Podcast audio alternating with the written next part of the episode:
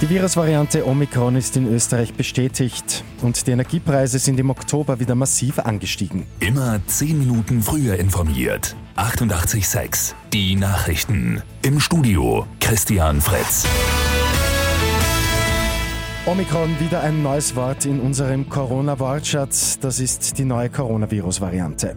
Den Ursprung hat die Variante im südlichen Afrika. Mittlerweile sind Fälle in vielen Ländern der Welt nachgewiesen. Einen bestätigten Fall gibt es mittlerweile auch in Tirol. Besonders viel ist über Omikron noch nicht bekannt.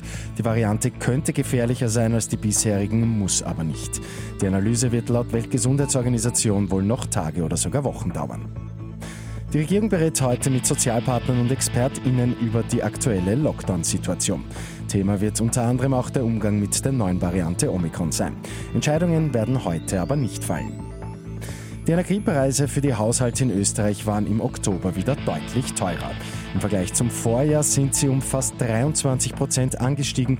Besonders teuer sind Heizöl und Sprit geworden. Schon der September war deutlich teurer als der September letztes Jahr und jetzt im Oktober sind die Preise im Vergleich zum Vormonat noch einmal angezogen. Bei Lotto 6 aus 45 hat es am Abend keinen Sechser gegeben. Übermorgen geht es bei einem Jackpot um rund 1,5 Millionen Euro.